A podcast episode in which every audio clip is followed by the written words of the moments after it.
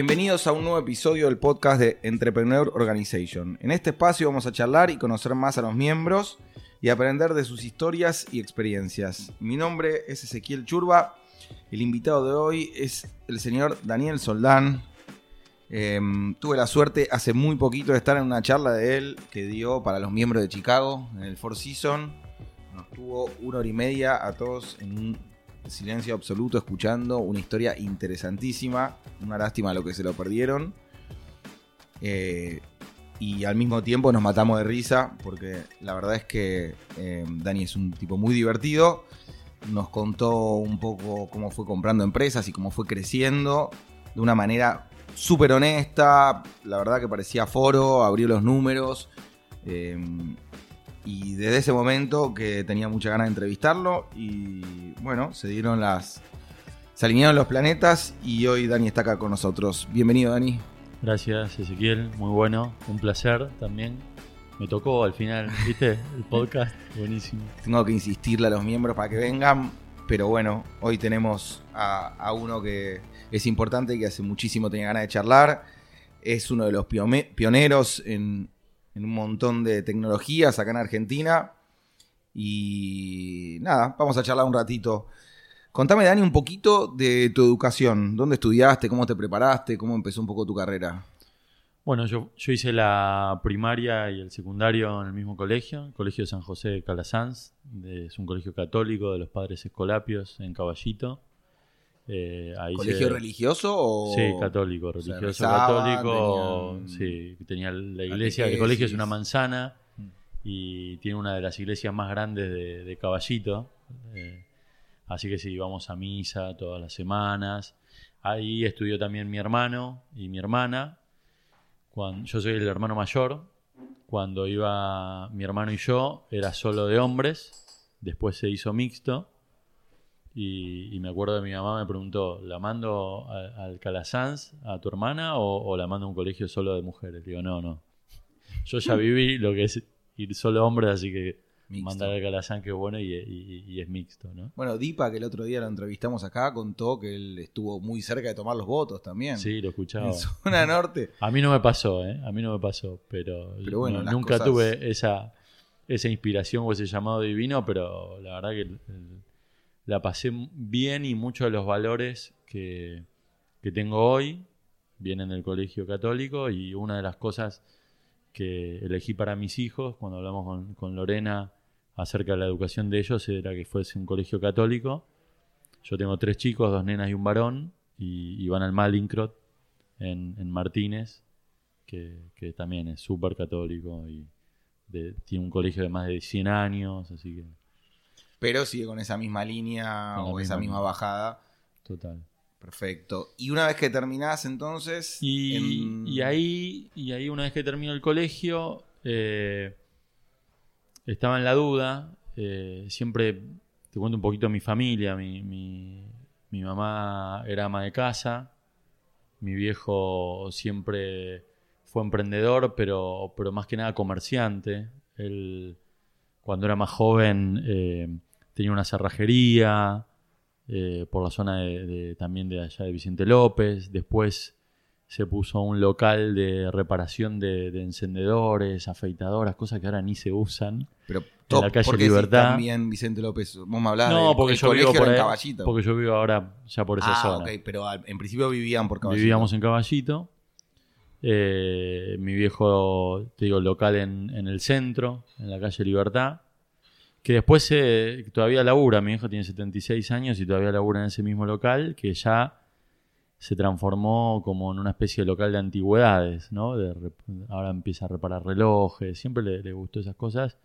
Y el vato sigue yendo todos los días ahí. Va todos los días. ¿Vos fuiste a la charla de Dio de emprender a los 90? No, esa me la perdí. Genial, fue una de las que más me acuerdo y voy a tratar de ser lo más breve posible, pero yo no entendía el título. Y él contó que un emprendedor tecnológico, le fue muy bien, jubila a su padre y le dice, no trabajes más, le cierra el negocio, la fábrica, y en un año el padre muere. Mm. Y, él se da cuenta de que de alguna manera lo había matado el padre, porque el padre para él ir a la fábrica, los problemas, Y a partir de él cambió toda su vida y empezó a trabajar menos horas por día, pero dijo, yo voy a laburar hasta los 90. Yo no quiero retirarme a los 60, a los 70, yo quiero trabajar hasta los 90, pero él contó que laburaba, no sé, 5 o 6 horas por día máximo. Después buscaba a los hijos, eh, almorzaba como un rey, desayunaba como un rey, se tomaba su tiempo, iba a jugar al tenis, pero dijo, no tengo más esa carrera de querer retirarme a los 50. Y eh, fue mucho más larga la charla, pero muy interesante. Bueno, a mi viejo le pasa un poco eso, ¿no? Eh, tiene 76 años y, va a laburar todos los días y conoce amigos de hace muchísimos años que están ahí con él, así que, que muy divertido. Bueno, pero cuando terminó el colegio, la decisión era un poco, un poco esa, digo, tengo que trabajar sí o sí para poder pagarme los, estudios, tengo que, que trabajar sí o sí ¿Tenías alguna inquietud tecnológica? Digo, ya te manejabas con computadoras, leías, ¿tenías algo que te traía del, mundo digital? O? Ya estaba un poco con la computación, teníamos una computadora en casa y cada tanto programaba y mi sueño era programar, viste, jueguitos o, cosas por el estilo. Te estoy hablando del año 96, cuando egresé yo del colegio. Y, tenía un tío, que en realidad era un tío político, porque era un amigo de la familia, que era mm, director en un colegio, en el colegio Huiraldes, y todo lo que era educación yo siempre lo hablaba con él. Y él me dice, mira, hay una universidad relativamente nueva, que se llama Universidad Abierta Interamericana, y, que tiene un concepto distinto, porque no es el, el hecho solo de aprender, sino aprender a aprender. Bueno, fui a preguntar, la cuota era más o menos accesible para mí, estaba a, cuatro cuadras de la UADE, que a esa no llegaba, y, dije, bueno, dale, vamos a, la Universidad Abierta Interamericana. Y me anoté en, Ingeniería en Sistemas. Eh, y tampoco quería ir ni a la UBA ni a la UTN porque como quería laburar, eh, sabía que el tiempo iba a ser un poco medio difícil. la UBA te pone los horarios de repente más al azar y no, te deja un, un, laburo fijo. Exacto. Así que bueno, me metí ahí y llegué hasta la mitad del cuarto año. La carrera eran cinco años, llegué hasta la mitad del cuarto año. Eh, en tercero nos dieron el título de analista de sistemas y a la mitad del cuarto dejé. Y dejé porque en esa época estábamos eh, cuatro amigos y yo de la facultad. Ya habíamos eh, emprendido un proyecto eh, y estaba también estaba laburando. Y entonces la, rutina era muy difícil porque arrancaba a laburar a las nueve, me iba a las seis, de, de 7 a 10 estaba en la facultad y a las 10 nos íbamos al departamento que había comprado uno de los chicos para, para poner la oficina y laburamos hasta las 3 de la mañana. Entonces ya tenía que decidir. Eh, y bueno, y, ahí largué la, facultad, ¿no? Una serie de... ¿Te faltaba cuánto para recibirte? Un año y medio. ¿Y nunca más, adelante pensaste? Y varias veces me lo pregunté, ¿eh? Varias veces me pregunté, digo, y si lo termino, y si tengo un título, así después quizás también puedo hacer un posgrado. Pero la, rutina del emprendedor no, no me Más tres hijos. Y después sí, ahora ya tres hijos. Con tres hijos y emprendedor y empresario y demás, ya es muy difícil ir a las aulas, pero bueno, un año y medio es tentador de alguna manera. Sí, pero también, ¿sabes que el, tema de más el miedo a aburrirme. Decir, ¿qué pasa si voy, me aburro y, después qué hago? Porque abandonar por segunda vez ya es más duro, ¿no? La primera, bueno, pero abandonar dos veces decís, bueno. Sí, como decías vos, el, título te abre esa puerta de, estudiar afuera, pero bueno, ya en este momento de tus 40 años ya es menos probable que tengas ganas de hacerte un posgrado y instalarte ya. Sí, y ahí voy aprovechando las cosas que me da yo para, para eso, ¿no? Otros, en otros ambientes y con otra gente también con, con las mismas problemáticas del, del, resto de los emprendedores o CEOs poder hablar y participar en cursos más específicos. Eso también está muy bueno. Entonces, eh, cursaste esta carrera en una universidad que en ese momento era nueva y que ahora es mucho más popular. Y me imagino que tampoco había eh, tanto trabajo ni, ni, tantas fuentes ¿no? del tema de, tecnología en ese momento. Mira, había, había de todo. Me acuerdo que yo dejo el colegio en el, en el año 96, egreso en los primeros días de diciembre. Y a mitad de diciembre me llama mi primo y me dice, Daniel, ¿querés laburar? Y yo, bueno, dale, sí. Y bueno, ¿qué hay que hacer? Y tenés que hacer de cadete en Juncal, compañía de seguros, o sea, no existe más, eso era el grupo BNL. Y voy y bueno, me entré de cadete ahí. Y a los seis meses yo estaba en el departamento de legales, ¿no? Entonces, la anécdota era que venían los abogados y me decía, Daniel, ¿me das el archivo de, no sé, Pérez contra González? y yo me metía el archivo, claro, ese era el desafío, de encontrarlo me metía en el archivo a buscarlo y a veces no estaba porque se lo había llevado otro abogado y lo había dejado en el escritorio. Pero la media horita de buscarlo te la... Entonces a los seis meses inventé un sistema para que yo no tuviese que hacer ese laburo y que con un lector de barras los abogados sacaran el, expediente, entonces quedaba registrado quién lo tenía y cuánto tiempo lo tenía. Lo que pasó es que los abogados no querían usar ese sistema porque no, no querían delatarse que no devolvían el expediente. No era nada malo, sino vagancia. Y entonces me acuerdo que pido eh, a la gerente del departamento de legales, le digo, quiero pasar a tecnología, quiero pasar al área de sistemas. Ya en esa época era el año 98, estaba todo el, lío del año 2000, ¿viste? De, los cuatro dígitos. Y, y, estaban en esa empresa, estaban usando COBOL, algo que no existe más. Entonces voy al departamento de sistemas, digo, che, quiero pasar acá. Me dicen, bueno, estudiate esto, leete este libro que, que en un mes te hacemos una prueba. Entonces me, leo el libro, empiezo a practicar, al mes voy, digo, bueno, quiero hacer la prueba, ¿no? Y me agarra el gerente de sistema. Me dice, no, pero vos sos muy pibe, no, no, vos no, ni te voy a tomar la prueba porque no, no, no, esto no es para vos. Y ahí me recalenté, al otro día renuncié y dijo, no, bueno, esta empresa no, no, si no me da posibilidades me voy. Y me fui a trabajar a un lugar que me quedaba a tres cuadras de la facultad, lo cual era bárbaro, que se llamaba San Martín Suárez y Asociados, que era eh, un estudio contable muy grande, que tenía un departamento de sistemas donde desarrollaban un software de, facturación y contabilidad para sus clientes. Ahí estuve un tiempo, en el medio me fui a hacer una prueba a otro lugar que, no me gustó y volví. Y al año y medio más o menos, eh, un amigo, que hoy casualmente es el presidente de Bitcoin Latinoamérica, Diego Gutiérrez, un amigo me, llama y me dice, che, Dani, estamos armando equipo en el sitio, el sitio.com. Eso era año 2000. Y, y entonces digo, bueno, no sé, pero acá me, recibieron de nuevo en este trabajo. Entonces me hablo con una amiga del, del trabajo y me dice, ¿tienes una oferta en el sitio? Andate ya, porque Claro, en esa época era como Google, ¿viste? Como el en Facebook. Un día me invitan del sitio, me llega una invitación, un evento que hacían, y miro y era en el Luna Park. Y digo, tío, era un error, no puedo hacer un evento. Nunca había ido a un evento, una marca, una empresa en el Luna Park.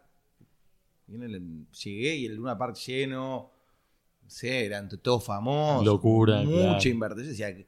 era la, época de la explosión del, de web y, no sé, había como un nivel de guita. Yo lo conocía también a Roberto Vivo, que claro.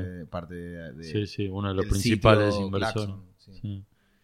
Y, y, bueno, esta chica me dice, sí, andate, no, no, lo dudes ni un minuto. Y, y, bueno, ahí arranqué a trabajar en el sitio, ya con, como en el staff de los developers, eh, con nuevas tecnologías. Me acuerdo que ahí había que estudiar CPHP, que en ese momento era nuevo, ¿no? Eh, y de ahí me quedaron un montón de amigos, que es el día de hoy que, mi socio me pregunta, ¿y dónde lo conoces? Del sitio. Me dice, otro más que conoces del sitio. claro, porque vos pensás que en Argentina en ese momento debería haber 600 personas, 700 personas de tecnología que, todos querían trabajar ahí.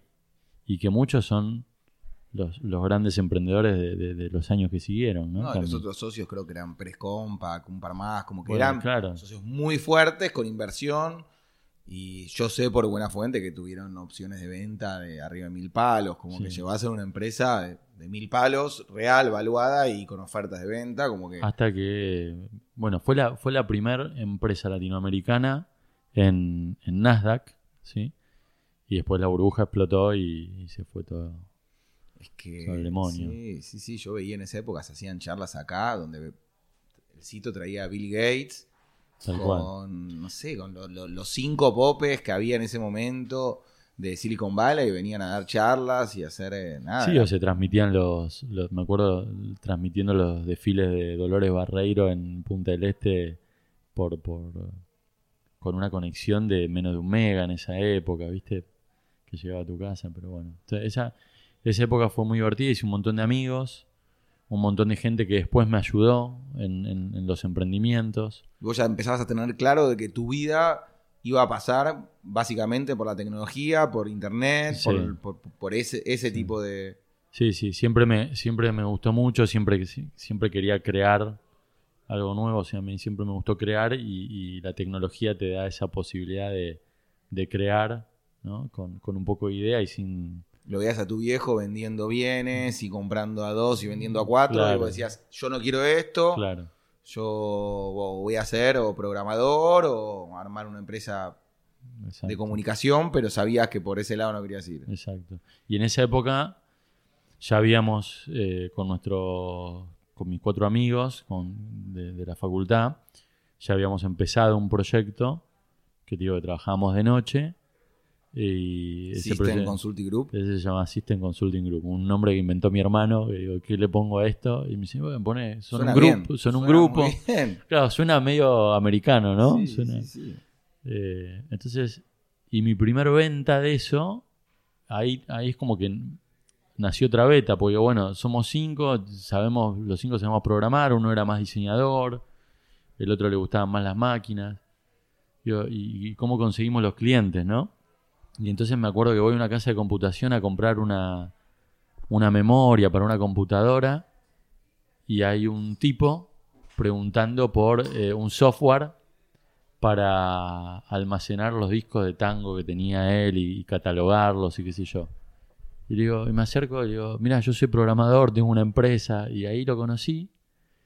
Y después con él hicimos un, un proyecto que se llamó datosculturales.com que vos buscabas cualquier palabra en ese, en ese sitio, poner, buscabas luna y te decía el primer hombre que pisó la luna, el primer tema musical dedicado a la luna. Eh, con este mismo hombre que conociste por casualidad. Tal cual. Lo cual también nos da una enseñanza, ¿no? De que tuviste el coraje de encarar en la calle a un tipo que no conocías, que no sabías bien quién era, que no te estabas aprovechando de ninguna información, sino que un instinto tuyo te hizo. Eh, había que vender. Por eso mismo, pero por eso digo, pero muchas veces los emprendedores piensan que porque tienen desarrollado una idea, un modelo, un negocio, se pueden sentar a esperar y mirá cómo te puede cambiar la vida. No sé, yo tengo historias de emprendedores corriendo, clientes por la calle, buscándolos, como viste, esperando en la puerta de una empresa que salga el dueño durante días para poder eh, pedirle una reunión. Digo, es importante sacar un poco el esnovismo. A mí me, ha tocado, y sobre todo en tecnología, cruzarme con emprendedores que quieren tener snacks 24 horas y un chef cocinando y eh, hay una parte que me parece que hay que volver a la lucha y el cuerpo a cuerpo y empezar más. Y, otra cosa que no fue muy bien, por ejemplo, en, con el hosting que hosteamos nuestra página web de la empresa, un día lo voy a conocer y le digo, mira, nosotros hacemos esto dice, ay, yo tengo un montón de gente que, quiere conocer programadores y no tiene. Y ese, esa persona me empezó a recomendar un montón de clientes. Era el que te cobraba para, como hablamos antes, GoDaddy. Como, GoDaddy, pero de esa época, digamos. Era un pibe que tenía tres servidores en la oficina y me empezó a recomendar con gente. Hicimos otro sitio muy bueno que se llamaba Mascota Online, que en ese momento eran cosas innovadoras, porque era, tu veterinario te atiende por internet, te estoy hablando del 2000, 2001 y, y el Teto Medina tenía un programa que se llamaba Tetonet. Y fui dos veces al programa de Tetonet con estos proyectos. Uno fue con datos culturales y el otro con mascota online. O sea, si buscamos en YouTube Tetonet, muy probablemente encontramos. En alguno aparezca. A, un joven soldán hablando de. Era muy divertido. Yo tenía en esa época 22 años, ponele, más o menos. Y era muy. anécdota muy divertida, ¿viste? estar. Entonces, esa fue tu primer em, empresa como emprendedor, con cuatro socios.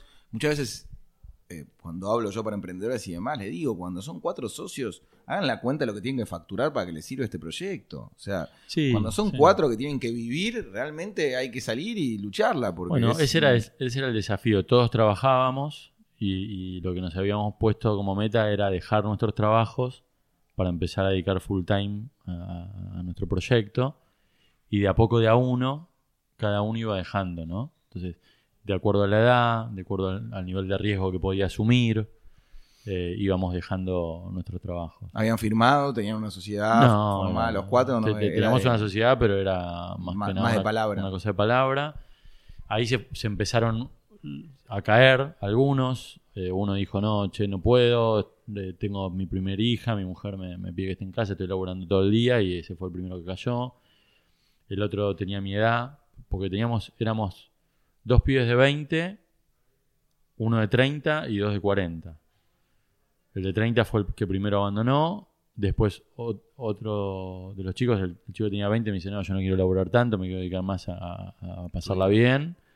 Y fue el segundo que abandonó. Y después esa empresa a los dos años se disolvió.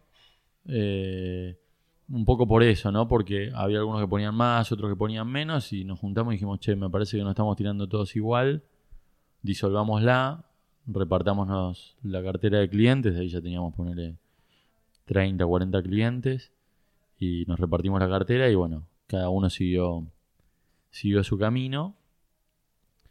Y, y ahí Después de eso, eh, creo una empresa llamada Sinergia, que, en realidad le pedí el nombre prestado a, Dieguito Gutiérrez, eh, que ya habíamos intentado hacer algo juntos y no, y no había salido. Y entonces digo, che, el nombre Sinergia siempre me gustó. Sinergia con X. Con X. Eh, voy a empezar una cosa solo, no quería, no quería volver a repetir con socios. Y, y ahí empezamos Sinergia. Y esa época fue muy linda porque me acuerdo que, muchos amigos me ayudaron porque Roby Cibrián del sitio un día me llama, yo ya me había ido al sitio, me dice, Dani, tenemos un proyecto nuevo, necesitamos eh, tener gente, necesitamos 20 programadores trabajando acá con nosotros, entonces era el desafío era armar ese equipo y empezar a hacer como una especie de outsourcing y liderar ese proyecto. Eh, después me llama eh, Eddie Weber, que que trabajaba conmigo en el sitio y ya en ese momento estaba en, lo que era OfficeNet, que después pasó a ser Staples. Eh, y me dice, Dani, queremos hacer una, plataforma de, email parecida a esta, ¿no? Y me muestra una plataforma. Y durante la época de Sinergia fue divertido porque construimos eh, tres productos que en ese momento se conocían como Application Service Provider y hoy se conocen como Software as a Service, ¿no? ese tipo de tecnología. Y era en Blue, que era email marketing, que es hoy en Blue Email Marketing. Era una plataforma de e-learning que se llamaba Upper Brain y, una plataforma de reclutamiento, que es como si fuese un boomerang, pero más corporativo, más para, para in-house. Ni me acuerdo cómo era el nombre de ese. Hay un punto también de que en ese momento el mail tenía una fuerza mucho más fuerte de lo que es hoy porque no tenía ninguna otra competencia, era demasiado innovador, era casi imposible de no existía, en, no leer un mail. No existían las redes sociales. Claro, no había redes sociales, no había celular con mensajes ni con WhatsApp, era te llegaba un mail y era casi con el valor de una carta. Y ni siquiera había tanto concepto de spam en el 2002. Después empezó a entorpecerse un poco más, pero en un principio era bastante no sé, yo le daba mucha entidad a los mails, era importante. Sí. no, existía Google AdWords, porque me acuerdo que, que vamos a. Uno de nuestros primeros clientes fue el, IAE, y me acuerdo de una reunión con uno de los chicos de tecnología del IAE y me dice: Che, esto que hicieron está buenísimo, ¿por qué no hacen publicidad en Google? Y yo, ¿y qué es eso? No, eh, hay una herramienta nueva que sacó Google que es Google AdWords. Eh, o sea, me, me, da de cuándo te estoy hablando. Eh, ¿Quién fue el que te lo dijo? Un chico del IAE, Matías, me acuerdo. Eh, y ahí empezamos a hacer algo de Google AdWords, pero también muchos, muchos clientes de esa época vinieron a través de, las relaciones, ¿no? De, hacer relaciones con uno y, nos recomendaba con otro y nos recomendaba con otro y así, y así fue creciendo.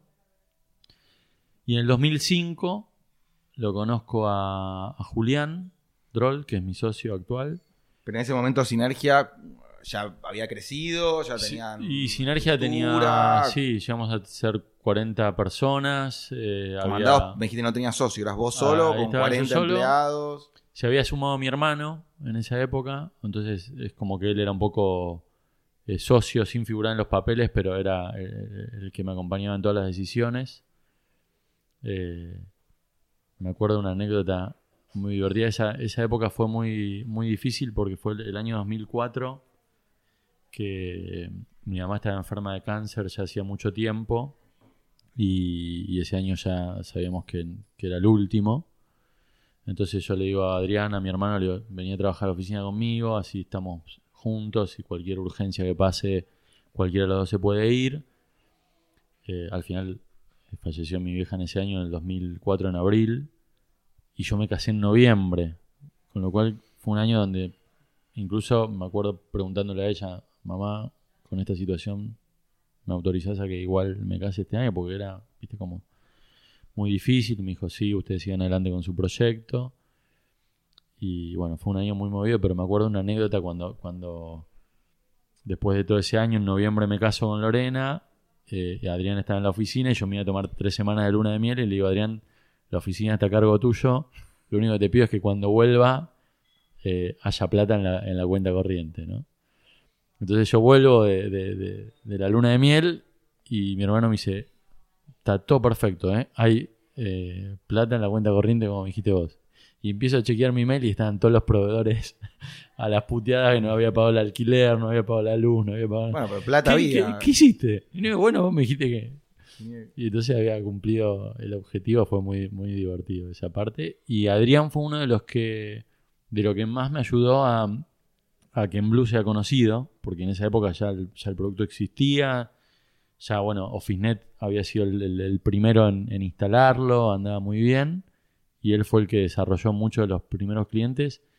Y hoy en día, por ejemplo, el contrato número 3, eh, que es Fox eh, Networks, sigue siendo cliente cliente nuestro y imagínate. ¿Y viene de esa época? Y sí, el contrato número 3. El, el uno fue, ah, el uno fue Fitnet. Pensé que era el tercero de, facturación de ustedes. No, no. El, 3 El número, el número 3 ah, en el sistema.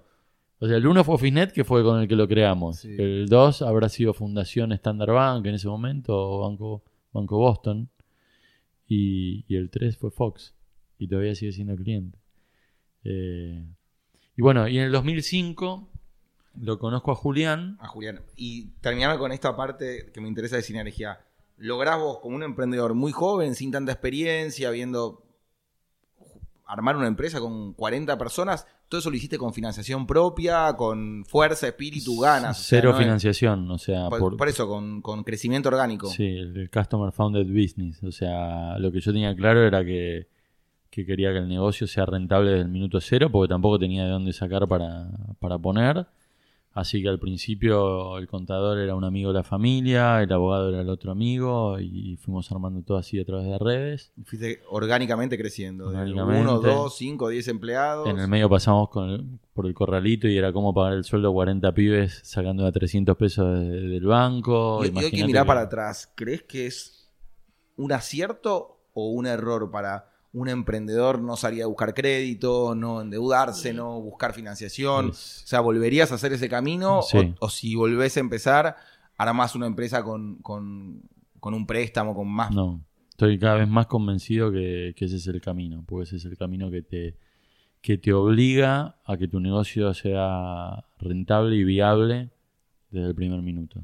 Estoy de acuerdo, Dani, pero por otro lado, yo hice el mismo camino que vos, pero veo que empresas que logran empezar con una financiación y con un, préstamo, vender acciones, lo que sea, pueden profesionalizar sus empresas más rápido también. Tomar gente acorde a cada puesto, como vos decías. O sea, en vez del abogado que sea el tío que te responde cuando puedan, ponen a. Digo, siempre tengo esa contradicción entre. Eh, los emprendedores que, que somos self-made y que nos rompimos haciendo para llegar donde estamos, y otros que tenían una buena idea y esperaron a encontrar el presupuesto para salir a la cancha con un equipazo. Mira, em, si vos me decís, ¿te arrepentís de algo en ese camino? Eh, sí, yo creo que tuvimos una oportunidad muy grande en el 2004 de, hacer mucha publicidad y, y hacernos más grandes y ser realmente pioneros número uno. Publicidad de la empresa. De la empresa. No la hicimos y dejamos entrar a muchos players haciendo lo mismo y el mercado se atomizó mucho por eso, porque pensaba que nosotros fuimos uno de los primeros en Argentina en hacer eso. Había otra empresa también en ese momento. Eh, y no lo hicimos y nos perdimos esa oportunidad. Pero ayer, por ejemplo, estábamos hablando con, con, Diego Noriega, que vino a dar una charla a la oficina, y él contaba que incluso hoy eh, las personas que se suman a, tu equipo no se suman tanto por la plata o, por el salario, sino que se suman por el por qué. El por qué estás trabajando acá y qué te motiva y, qué y por qué querés cambiar algo de tu, no del mundo, sino de tu ecosistema, de tu mundo y puedes conseguir gente buena y muy buena de esa forma y seguro va a estar mucho más comprometida que si es por, por un salario. Entonces, quizás lo que me faltó en esa, en esa época era animarme a eso, ¿no? Animarme a, a, tentar o a tener o a buscar socios. Yo venía un poco asustado de la primera eh, versión, con socios que no tirábamos todos iguales, entonces decidí no tener socios en la segunda, pero Sí, sin duda. Y en esos cinco años de, sinergia, ¿viajabas a Estados Unidos, a Europa? Nada. ¿Aprendías online? ¿Cómo, ¿Cómo ibas aprendiendo, mejorando y trabajando la tecnología? Porque mi memoria es que en esa época a pasos agigantados iba creciendo tanto la tecnología para mails, publicidad y demás. ¿Cómo, ¿Cómo te preparabas y cómo ibas siendo pionero vos? Siempre fue escuchar, siempre, siempre estuve, como te decía, rodeado de amigos que estaban en eso, seguía en mucha relación con, la gente del sitio, en ese momento ya era Claxon, después fue Mixplay, eh, con, amigos de, otros lugares, y siempre fue mucho escuchar, compartir, eh, bueno, sumar gente que, que viniera de empresas que tuviesen una tecnología innovadora, eh, me acuerdo en una época también un chico Eduardo que se sumó al equipo que era un crack, esos nerds típicos, viste, que, ves en las películas y con él aprendimos un montón. Así que siempre fue. Estoy muy, muy agradecido de tener no gente que, siempre. a ferias y demás. No, no, yo fui más, más tranqui, más siempre mirando hacia adentro, viste, tratando de mejorar los procesos, aprender. Me gusta Después fui cambiando un poco, más, más que dedicarme a la tecnología, me, dedicó más, me, gustó más dedicarme a los negocios. Entonces fui más aprendiendo de cómo administrar un negocio que, que, de, la innovación tecnológica en sí. Y ese espacio lo fui cubriendo con, gente, con equipo, que, fuera más innovador que yo en ese sentido. Pablo Potente, cuando vino a hacer la charla, contó algo muy parecido. claro, que la genialidad de ustedes no es ser mega estudiosos o viajar o, aprender la tecnología, sino encontrar a, la gente correcta y, ser humilde para escuchar, aprender y armar equipos. Totalmente. Llegamos entonces a Grupo Pexo, em, con bastante experiencia, ya habiendo pasado por una multinacional, habiendo estudiado, habiendo tenido una sociedad, habiendo siendo fundador de una empresa de 50 personas, que es algo que muy poca gente logra en esta vida, así que ya, ya un montón y sobre todo empezando como me contaste de caballito y con una inversión genuina. ¿Y por qué hay un cambio acá de, sinergia Grupo Petso? Si vos venías bueno, ahí, ahí, lo conozco lo conozco a Julián. En ese momento Julián era uno de los fundadores de, Media Rhythmic, que era una agencia de publicidad digital. Eso fue el 2005. Eh, recién aparecía en las redes sociales. Y después de, estos años yo me había cansado un poco de remarla toda solo. Tu hermano eh, no, seguía el ritmo. Mi hermano estaba, con, estaba conmigo, pero al final las decisiones pasaban por mí. Adrián era, la verdad que comercialmente y en marketing, porque él estudió marketing, era muy bueno. Eh, pero yo sentía un peso bastante grande. Y, vi que, que los chicos que eran socios de Media Rhythmic me podían ayudar mucho y nos juntamos. Hicimos como una especie de merge, fue una juntada en realidad. No lo conocía de antes, no era. eran, clientes, eran clientes. Eran clientes de Blue. Y, es más, fue una juntada porque cuando nos reunimos dijimos, bueno, ¿y, cómo valoramos las empresas? No, somos cinco socios, repartimos la torta en cinco pedazos. Y más o menos fue así. Eh, o sea, ellos eran cuatro y vos uno, en claro, realidad. Claro. Y van a fusionar la empresa de ellos con la tuya. Exacto. Y repartir ese 20% de las acciones y darle para adelante. Exacto. Ahí repartimos. eh, seis meses después, dos de los cinco que éramos se van y quedamos tres. ¿Ya habían nacido hijos tuyos? Eh, en esa época estaban haciendo Delfina. Era 2006. Tenían más responsabilidad en ya. julio. Sí, me acuerdo de esa época fue difícil porque hubo una época de, con la fusión y todo, la mezcla de los equipos, que hubo como 3, 4 meses que los socios no retirábamos un mango porque había que ordenar todo y bancar el crecimiento que estábamos teniendo. Y Delfina estaban haciendo y me acuerdo en, el en el Mater con, con Lore eh, y decir, che, no hay un mango, ¿viste? Y, recibir la primera hija ahí en, al mundo. Por eso, ahí un te estrés. si, si, fue correcto o no, decís que, dónde me estoy metiendo, bueno, por qué no seguí con mi empresa. Hubo un montón de dudas en esa época, pero, pero al final de la película que soy, la verdad que estoy re contento de algo en tu corazón haber conocido que, tenías que ir por ahí que sí y, y, bueno y al final de esa película de los cinco que formamos grupo Pexo que en realidad yo venía de Sinergia ellos eran media rhythmic y, qué nombre le ponemos y para que no quede ninguno de los dos le pusimos ese pero después nos quedamos los dos que que siempre la peleamos que somos Julián y yo.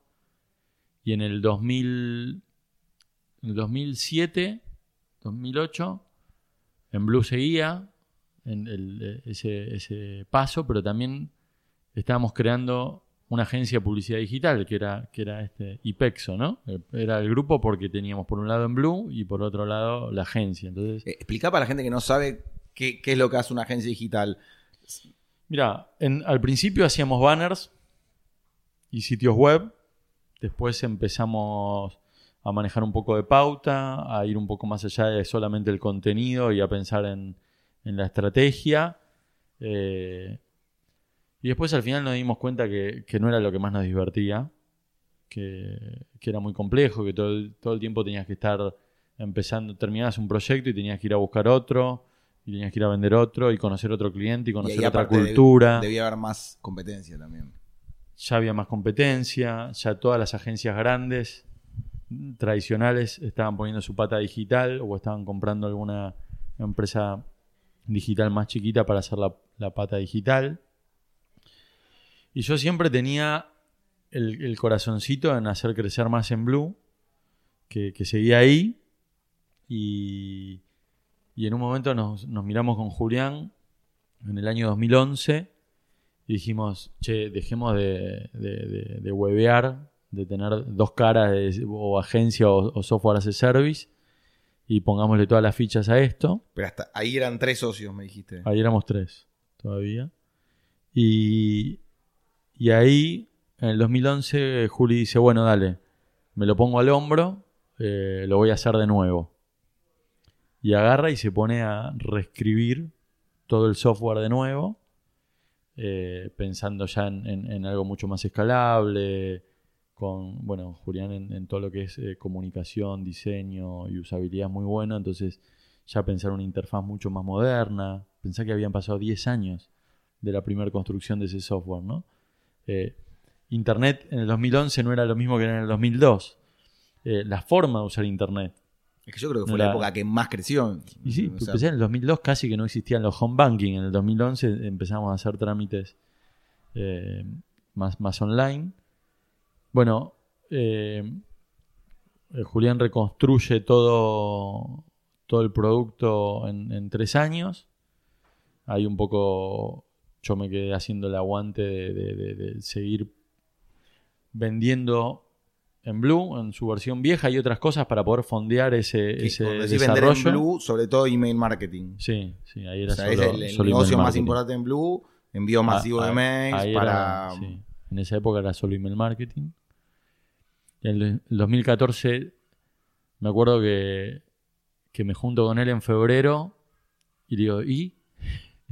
¿Qué hay? Pues estuviste tres años encerrado ahí en, con, con un grupo de programadores y ¿qué hay? y me muestra el nuevo en blue y era espectacular. O sea, nada que ver a lo anterior. Digo, ah, bueno, esto, esto, con esto la rompemos, con esto damos vuelta a todo. ¿Cuándo lo lanzamos? No, me falta un año más. digo, no, Juli, dejate de joder. Y no, no, pero aguántame, aguántame. Y salgo de esa reunión y me voy al DOT, de, al, al, Hoyts, ¿viste? Los cines Hoyts del DOT y reservo la sala premium para el 14 de marzo. Vuelvo a la oficina y digo, Juli, 14 de marzo. sos Steve Jobs, el 14 de marzo presentás adelante de los mejores clientes y un grupo de 20 periodistas el nuevo en Blue. ¿Cuánta gente trabajaba en ese momento en la empresa? Y en ese momento éramos 20, ponele. Éramos menos. Eh, y bueno, y así se lanzó. Pero tenía una cartera de clientes importante para ah, reservar la, sala premium del DOT para una presentación es que no era tan no era tan caro ¿eh? estaba bueno pero digo tenían pero fue divertido fue divertido verlo verlo a él eh, presentar eh, el producto como realmente como era Steve Jobs porque era la pantalla grande de fondo todo todo apagado los periodistas me acuerdo yo contando un poco hacia dónde iba eh, la nueva era del email marketing, todavía el e-commerce. Sí, el e-commerce 2013 ya, ya estaba un poquito mejor en Latinoamérica. Pero les costaba poner la tarjeta todavía, la gente desconfiaba. Sí. Pero ya con los smartphones y con el e-commerce, el, el email marketing había tenido su reboom, digamos, en esa época.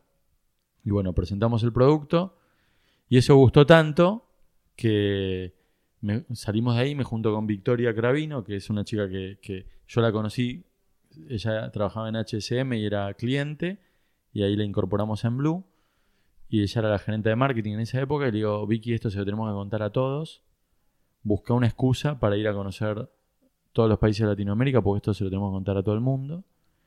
Y ella me dice, mira, hay un evento que se llama e-commerce day, qué sé yo.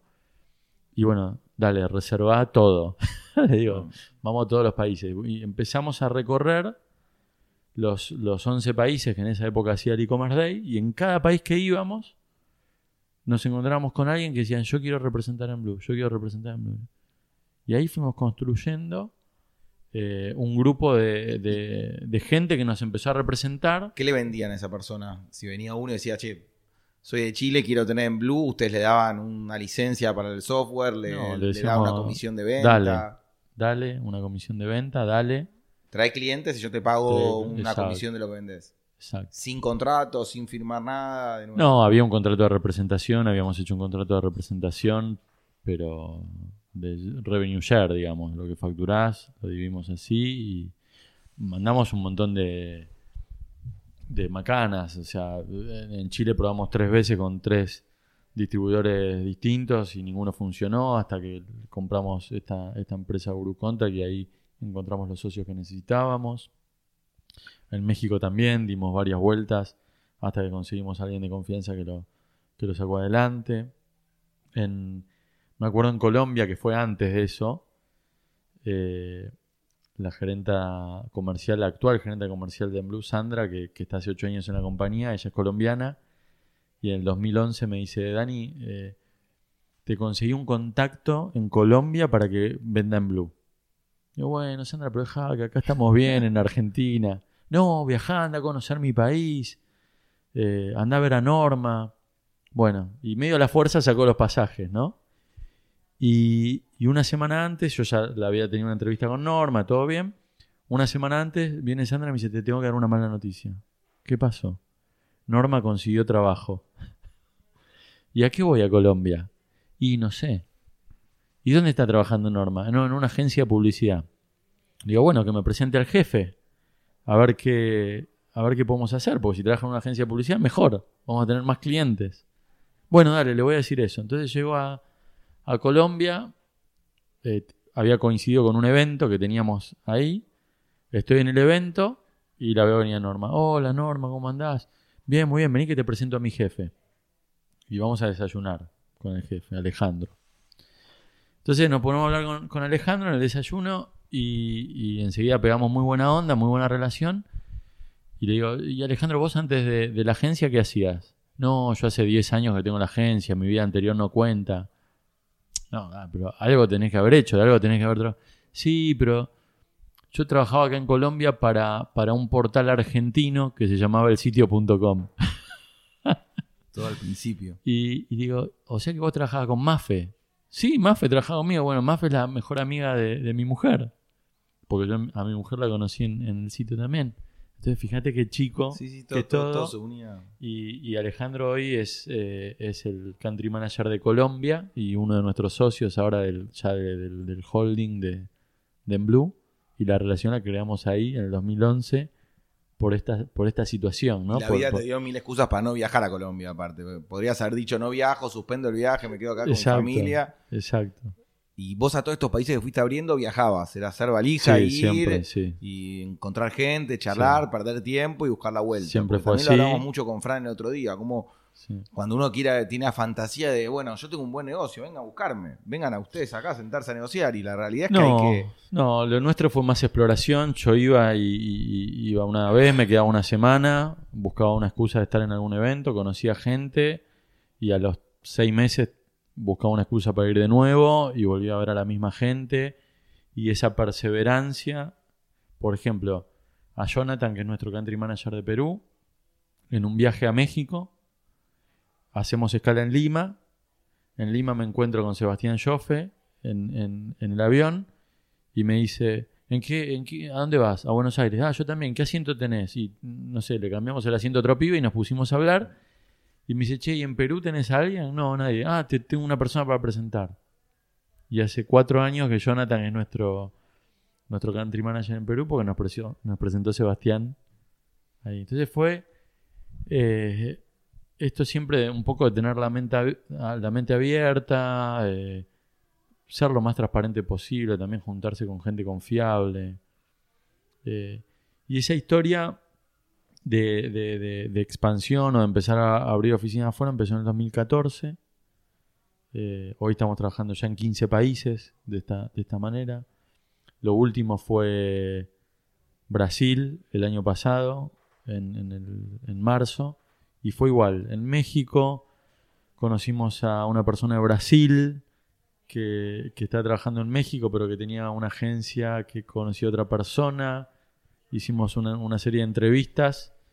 Y, bueno, conocimos a Augusto, que hoy es nuestro country manager ahí en, Tenemos Brasil. cerrando el capítulo de, de, En Blue, eh, pero me interesan muchísimo dos partes. Primero, hasta el día de hoy, entonces, seguís con Julián y eh, la empresa es Emblue Email Marketing y Amdia o, solo quedó Emblue? ¿Cómo, cómo, cómo quedó? Ah, hoy, sí, Amdia es una asociación en, la cual hicimos también muchas otras cosas.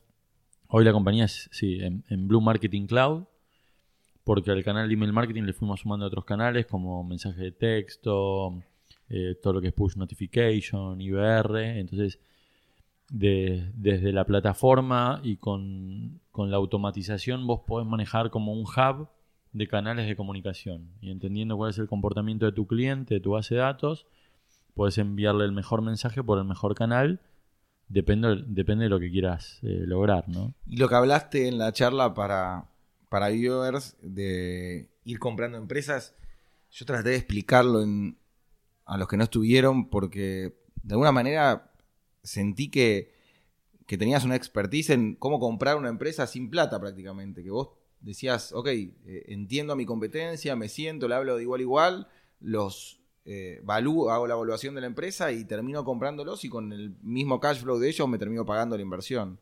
¿Es así? Sí, es un poco así. Sí.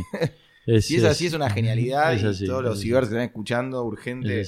Ahí, en eh, el, ahí en el 2015 nosotros eh, recibimos una oferta de, comprar la compañía de, o sea, y nosotros hacer nuestro exit. Pero la verdad es que, como te digo, teníamos un año de vivir en la gloria de la expansión y dijimos, la verdad que creemos que la podemos hacer mejor. Pero ¿por qué no tomar la idea que nos dieron, que nos dio esta empresa que nos quería comprar y ejecutarla nosotros, ¿no? Y, hacer lo que se llama un un roll-up. Un roll-up es cuando una industria está muy, muy atomizada y hay un montón de players vendiendo lo mismo, como los concentras en uno solo. Entonces yo empecé a contar esta historia a los competidores pensando que, bueno, que capaz que alguno iba a decir, me, copa, me quiero asociar, o sí, juntemos las dos compañías y hagamos algo más grande. Eh, y empezamos ese camino y al final nos encontramos con, con, gente que, que quería vender y salirse y con otra gente que quería participar y hacer un proyecto más grande, como es el caso de Pablo Caballo de Gestor B, y, los chicos de Chile también, de, de Guru Contact. Y, bueno, hoy son parte de la compañía, algunos socios locales, otros socios del holding. Y fue una experiencia que en, un plazo de dos años eh, compramos eh, tres empresas y invertimos en otra, que esa no la conté en la charla yo, porque la verdad que no, no sé si fue tan exitosa, pero fue divertida también. Eh, y bueno, y, hoy un poco lo que, lo que hacemos es eso, seguimos ejecutando ese, ese roll-up de alguna manera con, otras empresas que no necesariamente están en Argentina, ¿no? Que, están fuera, fuera de Argentina y, en la región. Perfecto, bueno, ahí cerramos un poquito el capítulo laboral. Eh, repito, interesantísima la manera de comprar empresas eh, de Dani, así que el que tenga dudas y en mi caso yo mm, me da un montón de miedo comprar una empresa, empleados, deuda. Eh, la verdad es que lo pienso y me da pánico. Y cuando te escuchaba me dio unas ganas bárbaras. Dije la cantidad de oportunidades que tuve de hacerlo y los miedos me jugaron en contra. Y cuando vos lo contabas con empresas bastante lógicas, porque no es que dijiste, che, fui a comprar eh, Instagram en 2 mil millones de dólares. contabas con números que eran empresas parecidas a las que yo podría comprar. Y dije, pará, esto se puede hacer. Y me dio un montón de coraje, te lo agradezco. Eh, así que el que tenga ganas de, aprender del tema, eh, lo contacta Dani porque es un genio de eso y está buenísimo y vale la pena crecer de esa manera, comprar en empresas sin poner plata, chicos, un milagro. Por último, Dani, me encantaría que me cuentes cómo llegaste ahí o quién te invitó, en qué año. Bueno, ahí yo llegué en, justamente en una feria en Chile. Eh, un conocido de Chile me presenta con Nacho Carcavalo. Me dice, che, Dani, mirá, eh, Nacho es un genio, está con Clicón acá, necesita una herramienta de email marketing y aparte eh, hay una asociación de emprendedores buenísima que la vamos a abrir en Chile. Al final en Chile nunca pasó, todavía estamos trabajando para, para abrirlo en Chile y yo también aportando un granito de arena para eso. Lo conozco a Nacho, empezamos a trabajar en, en Clicón, ahí lo conozco también a Lean Chenales. Que también era miembro. Que también era miembro. Dos locos obsesivos de, su laburo, geniales, que siempre nos ponían desafíos. Y, y me dice, bueno, ¿por qué no te sumas a yo? Y yo digo, la verdad que ni pregunté qué era. O sea, eh, tuve la confianza infinita en, Nacho y dije, si, si este pibe está, debe estar bueno. Y, me dijo, bueno, mira, la cuota es tal. Dije, cerré los ojos y dije, bueno, dale. Y Hago un breve paréntesis. Eh, Nacho y Lean es otro caso de compradores seriales. Compraron Agrupate, Cupónica. Fueron en, otro rubro que es el tuyo, fueron comprando todas las, las cuponeras que existían. Que uniéndolo con lo tuyo del mail, era una pesadilla de mail. Había una época que entre Grupón, Cupónica, Clicón, bla, te mandaban 200 mails por día, era insoportable, no te podías salir, boludo. Fue más o menos la misma época, fue el 2016, por ahí también. Y ahí, en 2016, entonces, eh, entras a, a IO y tenés el mismo foro que... Ahí entré a IO, lo primero que, que hice fue ir al, entrenamiento, o sea, primero fui a una charla muy buena, vinieron tres personas, una era Daniel Marcos, que es el que viene ahora el, 30 de abril, 1 de mayo, a hacer el, taller de Scaling Up. Eh, otra persona era Alan, no me acuerdo el apellido, él, escribió un libro que se llama El Poder del Uno, cómo, con, cómo reduciendo el 1% de tus costos y aumentando el 1% de tus ingresos puedes transformar la, economía de tu compañía.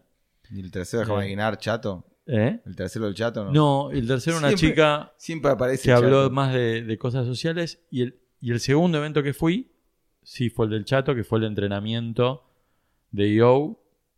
Y, y ahí me... No, yo dije, esto es para mí. O sea, este es el grupo de gente que siempre necesité. Y ahí dije, si esta gente y a este grupo lo hubiese conocido a los 25 años, hoy sería, mi empresa sería 10 veces más grande. Y te meten en un foro con, y la misma gente que compartís hasta hoy. Y ahí entro en el foro, claro, ahí entro en el foro con, Pablo Potente, con Franco Silvetti, con Leandro Cesac, con Tefa, eh, Angelis. ¿Tefa ya estaba? Tefa, Tefa ya estaba. es muy joven. Es muy joven. ¿Qué tenía? ¿Qué entró al foro? 16. Tefa ya estaba. Eh, y, eh, y Lean Chenales, que vino seis meses para ser moderador y enseñarnos a, hacer un foro. Eh, ¿Vos seguís con, en ese con Pablo Potente? Yo sigo en ese foro y, y después al tiempo, al año, se suma Miriam, que era todo un desafío, porque decimos, wow, una mujer en, en nuestro foro, ¿cómo será? Y la verdad que es de igual. No hace falta que me contestes. Me puedes decir sí, no, no voy a contestar, pero ¿es verdad que tiene precio el ingreso a ese foro? No, no. ¿No? tiene, mucho valor. Tiene mucho valor, pero precio no. Hay un mito de, que, tiene precio. no, y de hecho no hay, y de hecho no hay, no hay más lugar. Ah, porque 8 es el máximo. Está completo. Entonces, claro, entra Miriam, entra, entra Pablo Aristizábal, y el último que entra es Juan Martitegui. Eh, y, el chiste está que en un retreat que hacemos, eh, nos vamos a Miami porque, bueno. Eh, un, retreat de perfil bajo. No, no, es que Lean, Lean Cesac vive, vive, allá y siempre para los foros viaja. Entonces está viajando una vez por mes a Argentina para, para el foro y hicimos un acuerdo de decir, bueno, una vez al año por lo menos vamos a hacer uno, a Miami. Aunque podría salir por Skype o FaceTime también, si quiere. No es lo mismo, lo hicimos dos veces y, Sí, sí, sí, es duro, pero bueno, en el peor de los casos. Sí. Y... Y bueno, y vamos a Miami y allá estaba Juan y, Elga en, en Miami. Y me acuerdo que, bueno, fuimos a jugar un bowling y después a tomar algo. Y, y brindamos con una con una copita de, whisky ahí en el, en el bar y ya casi, casi confirmado el ingreso de Juan, faltaban algunas cosas que él, que él también hable con su foro, o sea, fue toda una movida eso también, pero, bueno, hoy somos ocho. Entrás en el 2016, eh, ¿fuiste parte de algún chair alguna vez, de un board? Ahora, este, este año fue la primera vez que, que estoy en el board Estoy en la silla de Learning compartiendo con Agustín Linenberg. Genio, Agus, lo ah, adoro, me parece una persona brillante. un genio. Nos, complementamos muy bien porque a veces eh, yo estoy a full con el laburo y no puedo cumplir y a veces le toca a él. Entonces, la verdad que esto de tener un cocher es súper bueno porque no puedes estar. O sea, ser parte del board no te demanda tiempo, pero sí te demanda compromiso. Eh, y para que realmente agregues valor, a lo que estás haciendo, lo tenés que hacer con mucha garra y a veces no podés. Entonces esto de tener un cocher eh, ayuda muchísimo y Agus es un pibe súper ejecutivo, ¿viste? Eh, yo a veces lo jodo y le digo, ¿en qué momento hiciste eso? dice, yo decido, yo decido. No, no, es como Juan Martité también tiene una forma de organizarse y de dar. Otra, la charla de Juan cuando explicaba cómo entrenaba a los empleados y demás mirá si sí, la cantidad de tiempo que yo pierdo en mi vida, estos pies son unos genios, boludo. ejecutan. Viven en el futuro, tienen organizado sus agendas y sus empresas y todo, que con dos botones... Nosotros seguimos copy-paste en, la agenda. Es, es un poco de eso y otro poco es la seguridad que tienen cuando ejecutan. No piensan dos veces, ¿viste? A veces yo soy mucho de pensar las cosas diez veces y lo veo a Agus y y escucha, por último, me contabas que hace poco hiciste un viaje de IO. Sí, yo, le, yo la verdad que con los, dos primeros años de IO, eh, lo que más valor tenía y lo que sigue teniendo valor es el foro, porque la verdad que el, grupo que tenemos es increíble. Y no hablamos todos los días, ¿eh? Nos vemos una vez al mes y de repente alguna, algún almuerzo, yo. Pero tiene un valor increíble nos pasó un montón de cosas en el foro, en el medio de un foro. Franco fue papá y se tuvo que ir a la mitad porque está. ¿Qué haces? En el foro y tu mujer está en la clínica. No, es el foro. Andate. No, no, hasta que no me llame que diga que viene hoy no me voy. Y, lo llama mujer, ya estoy entrando en la sala de parto, vení. Eh, pasó eso. Eh, después él también, eh, bueno, vendió, vendió la compañía. No, por un hijo. No, no, por un hijo no y, y en, una vez en el board recibimos una capacitación de Cristian Miano, un brasilero, que viene a enseñarnos, eh, se llama Strategic Summit, se hace una vez al año con, con, el board, donde te enseñan a cómo ser un mejor board en tu, en tu chapter. Y él cuenta la experiencia que tuvo en, en un evento que se llama Regional Leadership Academy, que se hace una vez por año, dos veces por año. Y si a mí me cambió la vida, fue un life changer. Y Leandro Cesac, que, lo, que era el organizador de ese evento que se hizo en octubre en Machu Picchu, Sí, en octubre del año pasado. a punto de ir. Miriam me dijo. No, Miriam me, me, avisó de un día a otro. Le dije, no sé lo, que, te perdiste. Me, avisó porque se bajaron Miriam y Elga a último momento. No sé lo que te perdiste. Y Yo estaba re asustado. Me escribió Miriam y me dijo, che, te doy mi lugar. Vas gratis. Tenés que pagarte el pasaje y ya estás. No puedo organizarme, soy, soy bastante libre, pero no para irme de un día para otro. No sé lo que te perdiste. Yo estaba re asustado porque era un, es un, un evento donde van gente de EO de todo el mundo. Se habla todo el día en inglés. Yo con inglés venía re mal, había estudiado a los 18 años en el colegio, entonces dos meses antes me puse a, estudiar con un profesor dos veces por semana. Y, Pablo Potente me dice, no, relájate, nos vamos seis días de, de vacaciones, quédate tranqui. Nos hacían levantar a las 6 de la mañana y nos acostamos a la 1 de la mañana, todo el día laburando digo, che, Pablito, compartíamos habitación con Pablo. Digo, che, Pablito, vos me dijiste que veníamos de vacaciones. No, boludo, nos están matando. bueno, vi unas fotos en el tren, ahí cinco estrellas, vi un par de fotos muy lindas del viaje. la experiencia, te, digo, mira, para mí, cada uno se la toma como, como quiere, ¿no? Pero para mí fue el life changer. Yo traje un montón de metodologías que aprendí ahí, más a nivel personal que empresa, pero que después al final las terminas usando también en la empresa que es al día de hoy que sigo, ya pasaron 150 días de ese foro y que, sigo, por ejemplo, todas las mañanas me levanto a las 5 y media de la mañana y 30 minutos escribo qué es lo que me propongo hacer, agradezco por, por, algo y pienso en positivo en algo y leo en algo. Y son 10, la técnica es 10, 10, 10, ¿no? 10 minutos para agradecer, 10 minutos para pensar en positivo, 10 minutos para leer. Y hace 150 días que lo vengo haciendo Sí, es una boludez, pero empezás el día de otra manera. Y bueno, y, pero además de eso, y de compartir con, Leandro y con Pablo, que encima son de mi foro, aparte de ser el capítulo de Argentina, son de mi foro, eh, estuvo muy bueno, y conocer gente de, otros países, por ejemplo, conocí un, un chico galón de Cape Town, y me puse a hablar con él, y era como si estuviese hablando con vos. O sea, teníamos los mismos códigos, ¿entendés? Entonces no había nada que explicar. O sea, bueno, sí, contame tu historia, pero enseguida.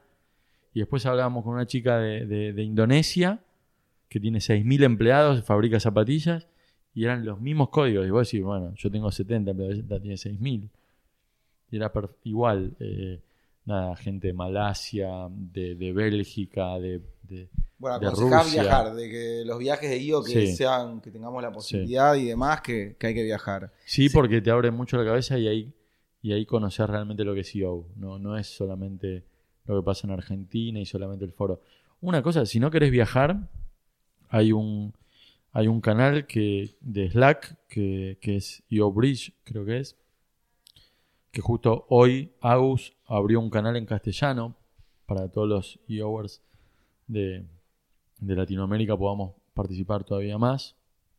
Y, ahí tenés de todo. Y cuando te pones a leer ese canal, a mí me pasa lo mismo. Sí, se presentan todos, es súper simple. Yo agarro, copio y digo, eh, le, copio a mi abogado y a mi contador, digo, ¿qué opinan de esto? Lo copio a mi sitio, che, ¿qué opinas de esto? Entonces, es como, ¿viste como cuando ves el futuro y decís, estoy viendo el futuro y estos pibes me están acercando al futuro? Sabes que nombraste eso de inglés y el día que diste la charla, eh, fue una charla de una hora, pero la diste de punto a punto en inglés. Y todos los que estábamos en ese lugar nos dimos cuenta que te costaba, que no, te era natural hablar en inglés, que no eras de una. No, no, habías estudiado toda tu vida, pero generaba también admiración, porque nos dimos cuenta que te costaba, que era un desafío, y le pusiste unos huevos yo creo que no cometiste ningún error, estaba clarísimo y después me fui pensando en eso, dije, entre lo que contaste de la compra de empresas y, las ganas que le pusiste a hacer la charla en inglés, digo, mirá qué bien que habla de, de Dani como persona, de encarar un desafío, de ponerle ganas, de hacerlo de, poner la cara, ir a, cuando no, no, no sos el tipo que mejor habla inglés, ir a hablar para 50 tipos de Chicago en inglés, hay que tener los huevos bien puestos. Entonces... ¿Sabes lo que pasa? Que yo lo que veo es que eh, se dice que el promedio en, en, en más o menos la gente dura 8 años, una cosa así, después un poco como que ya le saca todo el valor. Pero yo digo, hay tanto valor y hay tanto para conocer que no salirte de tu zona de confort para compartir un momento como ese Cam, que es uno de los chicos que habló, que era el cirujano odontólogo. en dos palos. Me, presentó con un pibe. Yo le digo, mirá, estoy pensando este año abrir en Estados Unidos. Me presentó con un pibe en Estados Unidos que tiene una empresa que vos le mandás un WhatsApp de audio y ellos escriben el email por vos. Entonces yo digo, mandale a Z eh, un feliz cumpleaños que lo quiero mucho. Y hay una persona al otro lado que escribe el mail y te lo manda. Y el tipo hizo un negocio de eso. Y dice, hoy me escribió un mail y dice, yo te voy a ayudar a entrar a Estados Unidos. Entonces, bueno, si diste una charla una hora en inglés, te costó un montón. Sí, pero capaz que ahora un negocio en Estados Unidos. más allá del eh, negocio, a mí me pareció, lo habla al, nivel personalidad tuyo. hablaba de vos como persona, un tipo que se pone enfrente y lo hace, y lo hace bien, y con ganas, y como decís vos, saliendo de una zona de confort, abriendo la información, mostrándose honesto, mostrando números que que no, tenías por qué mostrar y lo mostrabas, nada.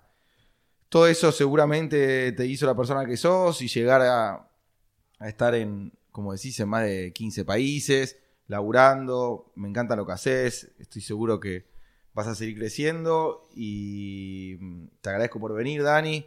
Bueno, eh, muchas gracias. un poco, pero lo logramos y nada. Esperemos que sirva esta charla para que se acerquen más e-overs y más emprendedores a charlar con vos porque realmente siento que tenés un montón para enseñar y para asesorar y ayudar a emprendedores. Bueno, muchas gracias, muy divertido y bueno, ojalá que, los 50 miembros se, sumen, así nos conocemos todos más todavía. Los voy a seguir persiguiendo a los, a los 50 hasta que agarren todos. Dale, gracias.